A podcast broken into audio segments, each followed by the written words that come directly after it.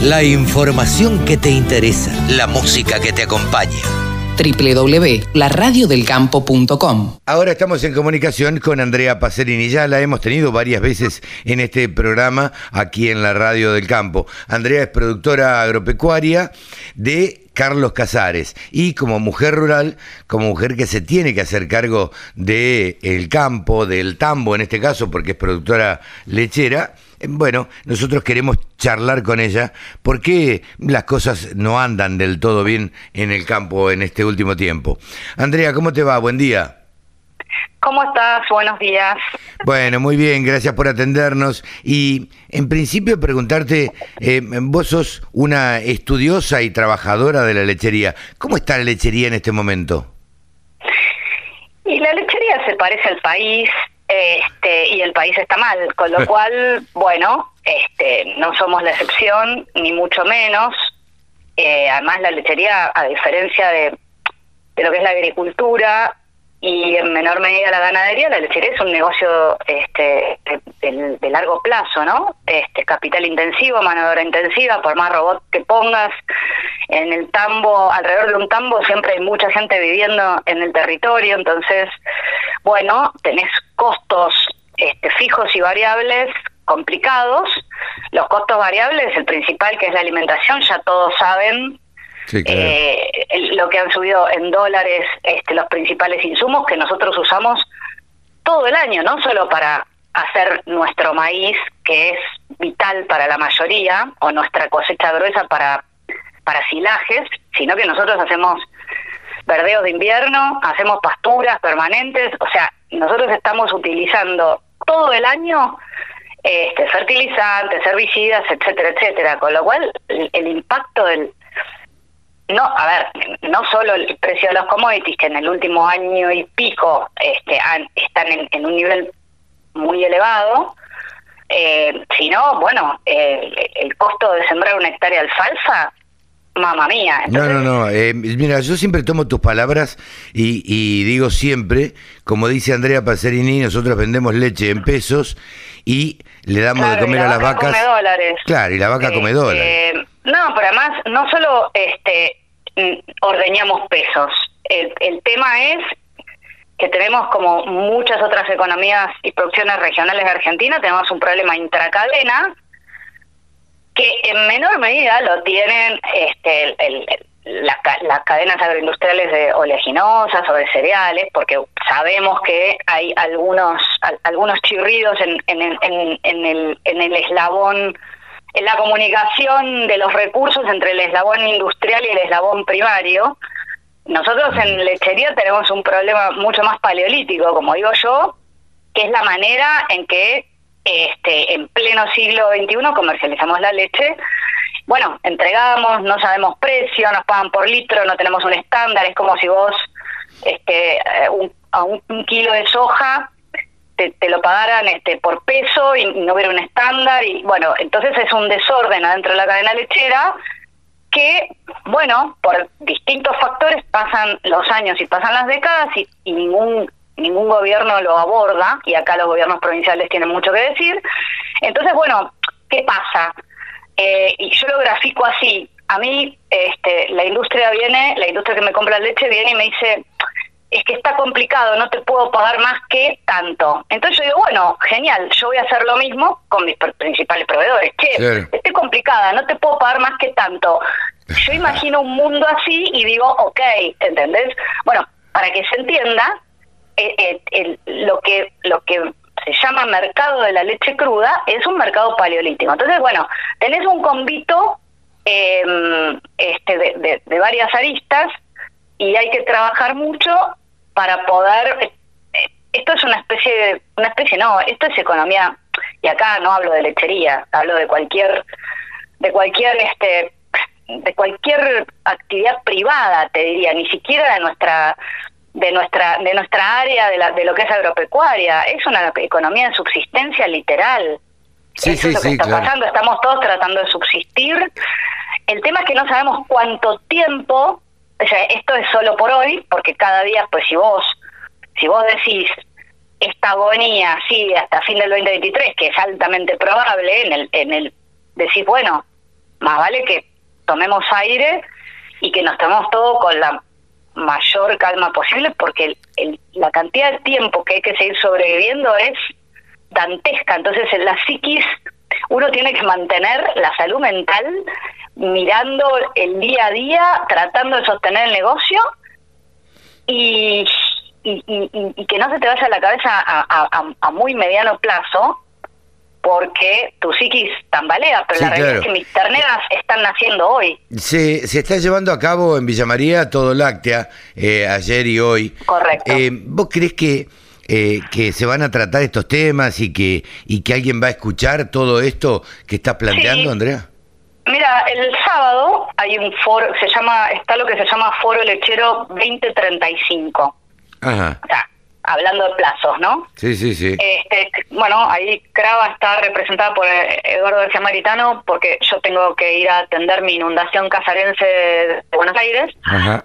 Y bueno, justamente se charló durante los meses previos a, este evento que es muy importante, que aparte es como que inaugura otra vez los eventos este, presenciales, ¿no? El adjetivo presencial ha venido a formar parte de nuestro léxico ahora. Eh, y bueno, y justamente ahí vamos a hablar de del tema de, del problema de, por qué la comercialización de la leche en la era de los robots sigue siendo como lo hacían los, nuestros abuelos en tarritos, este, y qué pasa con eh, la posible unidad de o una entidad única de tamberos, ¿no? Que represente el eslabón, porque nuestra representatividad está endeble también, entonces estas cosas cuesta más discutirlas porque, bueno, si la verdad es que si yo fuera un industrial, eh, yo seguiría eh, eh, seguiría de esta manera, porque a mí me, encantaría fijar el precio de mi principal este costo, que es la materia prima en el caso del industrial.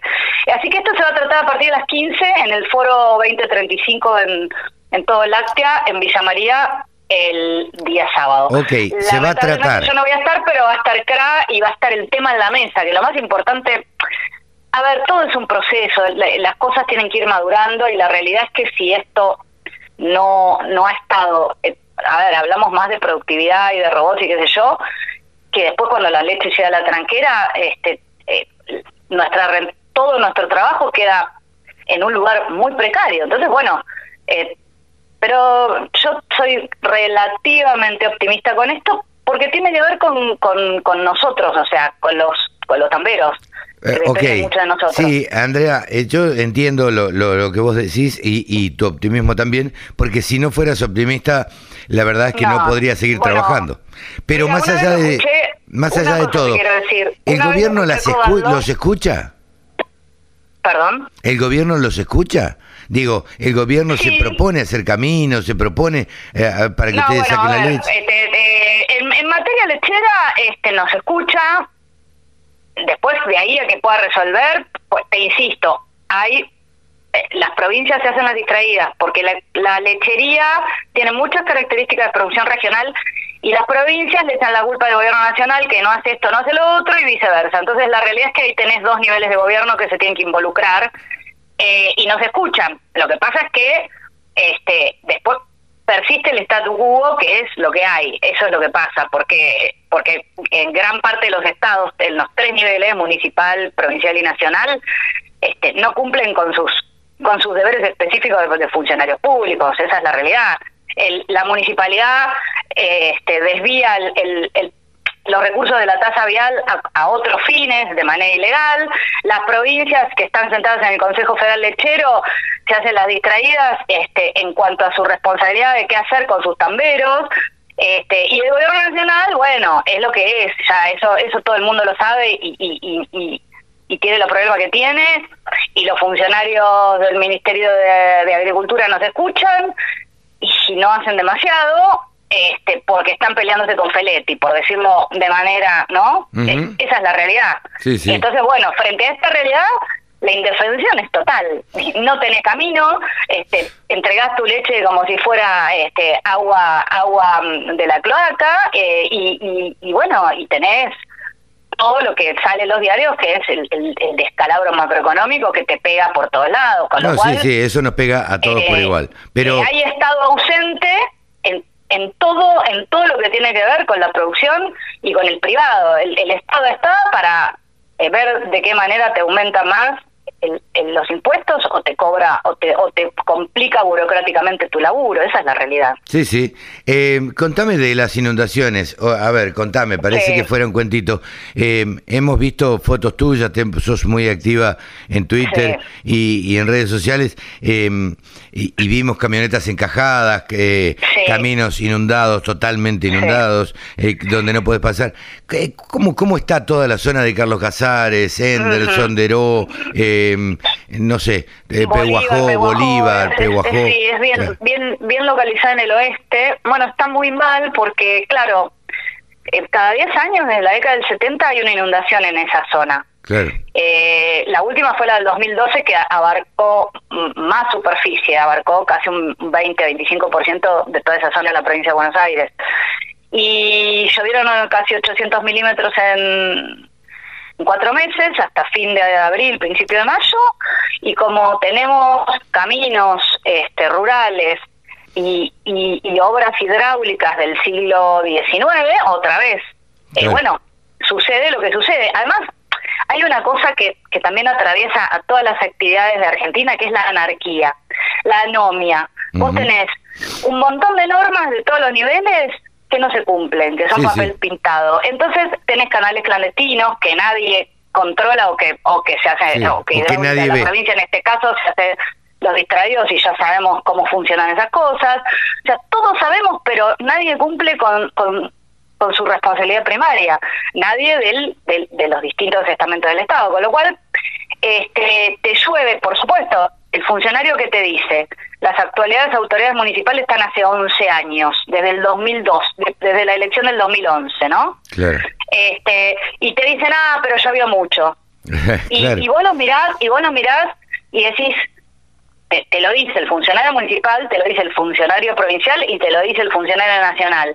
Y el plan maestro Cuenca del Salado tendría que haber estado terminado hace 10 años, hermano. sí, sí, sí, claro. Y, lo, y los caminos rurales, la tasa va al cordón puneta con todo. entonces, bueno, tenés que estar en modo.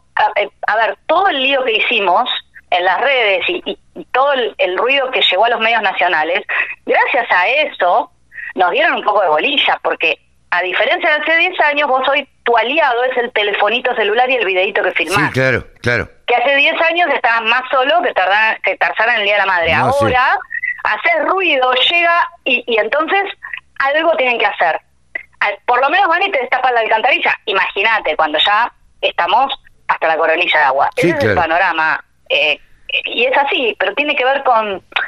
Son, son distintas, distintas este, variaciones de la, de la misma decadencia estructural, ¿viste? Yo entiendo que hay, hay años en que llueve más y que hay años que llueve menos. El productor agropecuario está acostumbrado a eso. Digo, se puede inundar, puede haber sequía, puede caer tonelada el 8 de diciembre. Eh, no sé, eh, hay, hay miles de, de alternativas que pueden pasar. Ahora, me pregunto esto, eh, si las obras estuvieran hechas, ¿igual se hubiera inundado?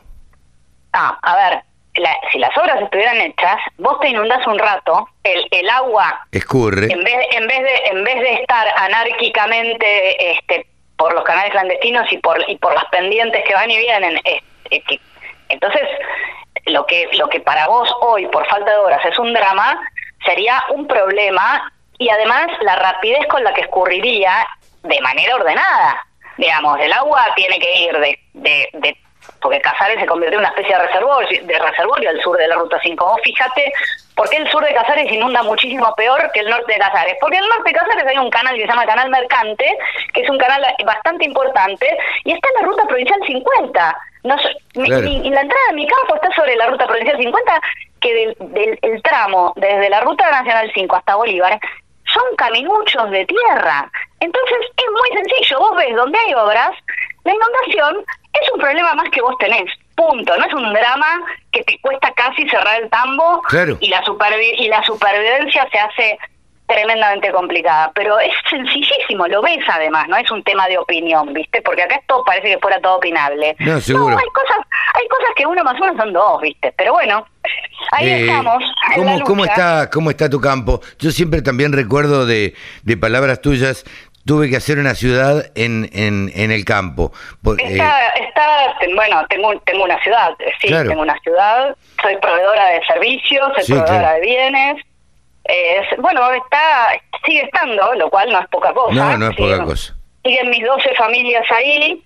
Este, bueno, eh, como yo siempre digo, ahí eh, el- hay hay una especie de símbolo que es una torre de 40 metros eh, que da wifi Sí, claro. este, que toma Wi-Fi de Bolívar, ¿no? Entonces, eh, tengo grupos electrógenos. Ahora, por ejemplo, como venía la mano entre, entre que tenés los caminos complicados y que faltaba gasoil, bueno, me fui a comprar un, un tanque de, de gas, de- para copiar gasoil de 10.000 litros, porque Claro. yo no me puedo dar el lujo, aparte, bueno, se te corta la electricidad cada 10 minutos porque está todo atado con alambre y ahora está todo bajo el agua. Así que yo no me puedo dar el lujo de quedarme sin electricidad, pues no puedo ordeñar y ahí sí que... ¿cuánto- No, no, a bueno. ver, ¿Cuánto puedo estar yo este, ordeñando sin... este Primero, la, la vaca la tenés que ordeñar. Segundo, la vaca la ordeñás y si, y si no puedes llevar la leche, pues, digamos, tu única alternativa es tirarla. No, y sí, no- ¿Cuánto no queda estar otra. tirando la leche? No queda Así otra. que bueno. Así que sí, es así, vos tenés que vos tenés que hacer lo que tenés que hacer y tenés que hacer lo que el Estado tendría que hacer. Y, y, la, y ¿sabes cuál es el problema? Es que, primero, un, como que tenemos cosas naturalizadas que no nos, nos tienen que seguir indignando, nos tienen que seguir sorprendiendo, porque cuando uno naturaliza algo, entonces deja de de accionar para que cambie. Y Sí, a mí sí. lo que me preocupa, y, y lo vemos en todos los ámbitos, me preocupa que las cosas pasan, pasan cada vez cosas más tremendas y más incongruentes, y como tenemos tantas, nos acostumbramos. Claro. Y es la, y es la fábula de la rana hervida, ¿viste? Sí, claro. Totalmente. La rana Así que que pusiste en el agua, en el agua fría. Es, es, es muy importante cada mañana cuando uno se levanta, este, no resignarse ni, ni acostumbrarse a lo que no está bien. No, totalmente, totalmente. Y hacerlo, y hacerlo público. Hoy en día tenemos la posibilidad, eh, mediante redes, mediante el los telefonitos, mediante, bueno, eh, de, de ponerlo en, por lo menos a la vista. Después que los funcionarios hagan o no, es otra cosa. A mí me Bueno, eso, extraña. eso es otro trabajo más que tenemos. El tema es que uno se hace grande y se cansa y hay días que te preguntas, yo voy a seguir haciendo esto para que, bueno, por No. suerte, eh, yo uno yo digo, bueno, me, me deprimo, me canso un rato y después arranco de vuelta, pero la, la realidad es que es muy desgastante porque porque vos tenés que este, ser empresario, tenés que ser eh, visibilizador de las barbaridades que te pasan tranquilas adentro, tenés que explicar, tenés que, bueno, yo hago gremialismo agropecuario por vocación, en- eh, eso, esto es algo completamente vocacional, y después ves cada persona rentada que te dan ganas, hay días que te dan ganas que la corrección política sabes dónde tenés Sí, claro. ganas de mandarla, ¿no? Sí, sí, sí, sí, sí. No, totalmente. Y bueno, y sabemos que vos sos una mujer eh, eh, de peso, digamos, y que no se calla la cosa, no se calla las cosas, y que las dice de frente. Aparte, aparte a esta altura de mi vida, si sigo es para decir lo que hay que decir. Si no, no sé, me dedico a... a- escribir ¿viste? Todavía no tengo nietos, gracias a Dios, ¿viste? A escribir pero gracias a poesía. Dios no, porque mi hijo es muy chico, pero digo, la verdad que me dedicaría a otra cosa. Este, por lo menos me doy el gusto de decir lo que hay que decir, como hay que decirlo, y, y bueno, y, y que sea lo que tenga que ser. Este, A mí me extraña, altura, ¿sabes ¿viste? qué, Andrea? A mí me extraña que teniendo un ministro como el que tenemos, de Chacabuco, eh, un secretario como el que tenemos, que la verdad que saben de campo, porque la verdad es que uno no puede decir que no Sí, saben de campo. No, no, no, saben y saben mucho, Sí. pero bueno, acá hay un acá hay acá hay un sistema, el sistema político es perverso y y se conjugan, a mí me parece que, a ver, yo siempre yo me pongo en el lugar, ¿no? Eh, a mí me gusta tratar de ponerme en el lugar del otro. Y la verdad es que si yo, si yo no pudiera avanzar con determinadas cosas, Me voy. Yo, duro un, yo duro un día, Claro. porque no me porque no lo tolero, porque me parece indigno, porque me pero bueno, ahí tenés este, la dinámica de cada hay, un- hay un tema también personal. Este, yo trato de cuando discuto problemas, de, co- como me enseñaron de chica, de separar las personas del problema, ¿no? No, seguro. Pero las personas este, que están en los cargos públicos, la verdad es que bueno, y el actual ministro estuvo, o sea, trabajan de políticos profesionales y, y ahora lo que lo que es de locos es que bueno en realidad eh, ojo hay que no, no hay no hay que golpearlos mucho porque el ala feletista es peor. Sí claro. Eso, por un lado es verdad pero si vos te lo pones a pensar decís pero es, estamos todos del tomate ¿entendés? pero bueno estamos todos del tomate y, y lo que no tenemos que hacer es naturalizar estas cosas y hay que decirlas hay que decirlas con respeto. Este cada yo respeto las decisiones de todos y, y, digamos, y bueno, y todos tenemos que escuchar lo que el otro tiene que decir, eh, porque mm, porque si no, ya demasiado locos estamos, demasiado anómica está la sociedad y hay mucha violencia mm, eh, contenida, ¿entendés? Y la gente está muy mal y, y muy cansada. Entonces, creo que hay que tener cuidado, que hay que ser muy institucional, que hay que cuidar a las entidades, a las instituciones y a las personas que tratamos de poner nuestro granito de arena, pero que también estamos hartos y cansados. Entonces, no, sin duda. lo que pasa es que si todo el mundo, si todo el mundo putea, si todo el mundo se pone violento, esto termina mucho peor y tenemos mucho trecho por delante todavía si pretendemos que haya un recambio este, sano de autoridades a fin del 2023, que falta un siglo y medio, ¿no? Sí, yo la verdad es que eh, tengo, tengo mis dudas, viste, de los cambios que pueda llegar a haber, porque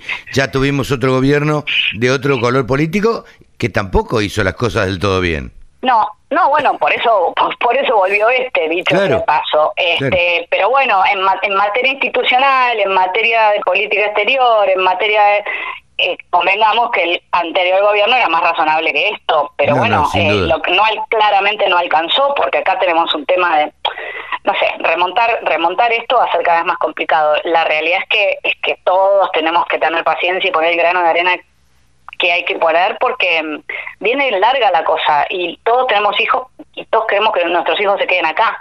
Yo no quiero que mi hijo que está estudiando ingeniería electrónica se vaya. Pero la verdad es que me mira a mí, mira la inundación, mira y no tiene nada de ganas de quedarse. No, no, claro. No, bueno, eh, eh, todavía el tuyo es chico, eh, los dos míos están afuera.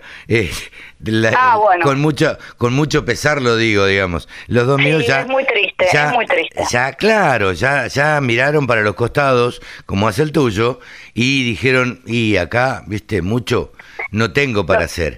Lo que eh, pasa es que lo que pasa es que uno ya tiene la vida encaminada y, y, la verdad es que yo los entiendo, digamos uno uno con tristeza los entiende, pero bueno yo voy a mientras me den las, las ganas y la fuerza voy a seguir tratando de enderezar esto desde mi metro cuadrado porque uno tiene que tener claro que cada, o sea, si, si, cada uno hiciéramos lo que tenemos que hacer en nuestro metro cuadrado, las cosas estarían este, de otra manera. Pero bueno, yo no puedo hacer lo que hacen otros y yo puedo controlar mi metro cuadrado. Entonces, bueno, aquí estamos con nuestros metros cuadrados, este, porque la verdad es que bajar los brazos eh, sería no no no bajar los brazos triste. es de cobarde bajar los brazos es de cobarde y uno no lo debe Además, una cosa cuando vos me decías lo de la esperanza yo una vez escuché a Kovadlov decir que tener esperanza es una decisión o sea que uno tiene el deber o la, la obligación moral de tener esperanza y yo creo mucho en eso porque porque es una decisión interna tener esperanza y una actitud frente a las cosas.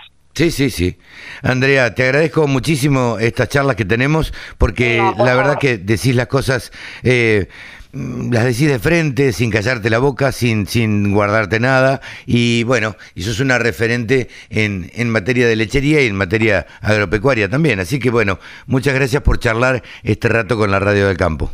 No, muchas gracias a ustedes, a vos en particular y bueno, y seguimos en otro momento. Un beso enorme. Un beso grande. Saludos. Andrea Pacerini ha pasado por los micrófonos de la Radio del Campo.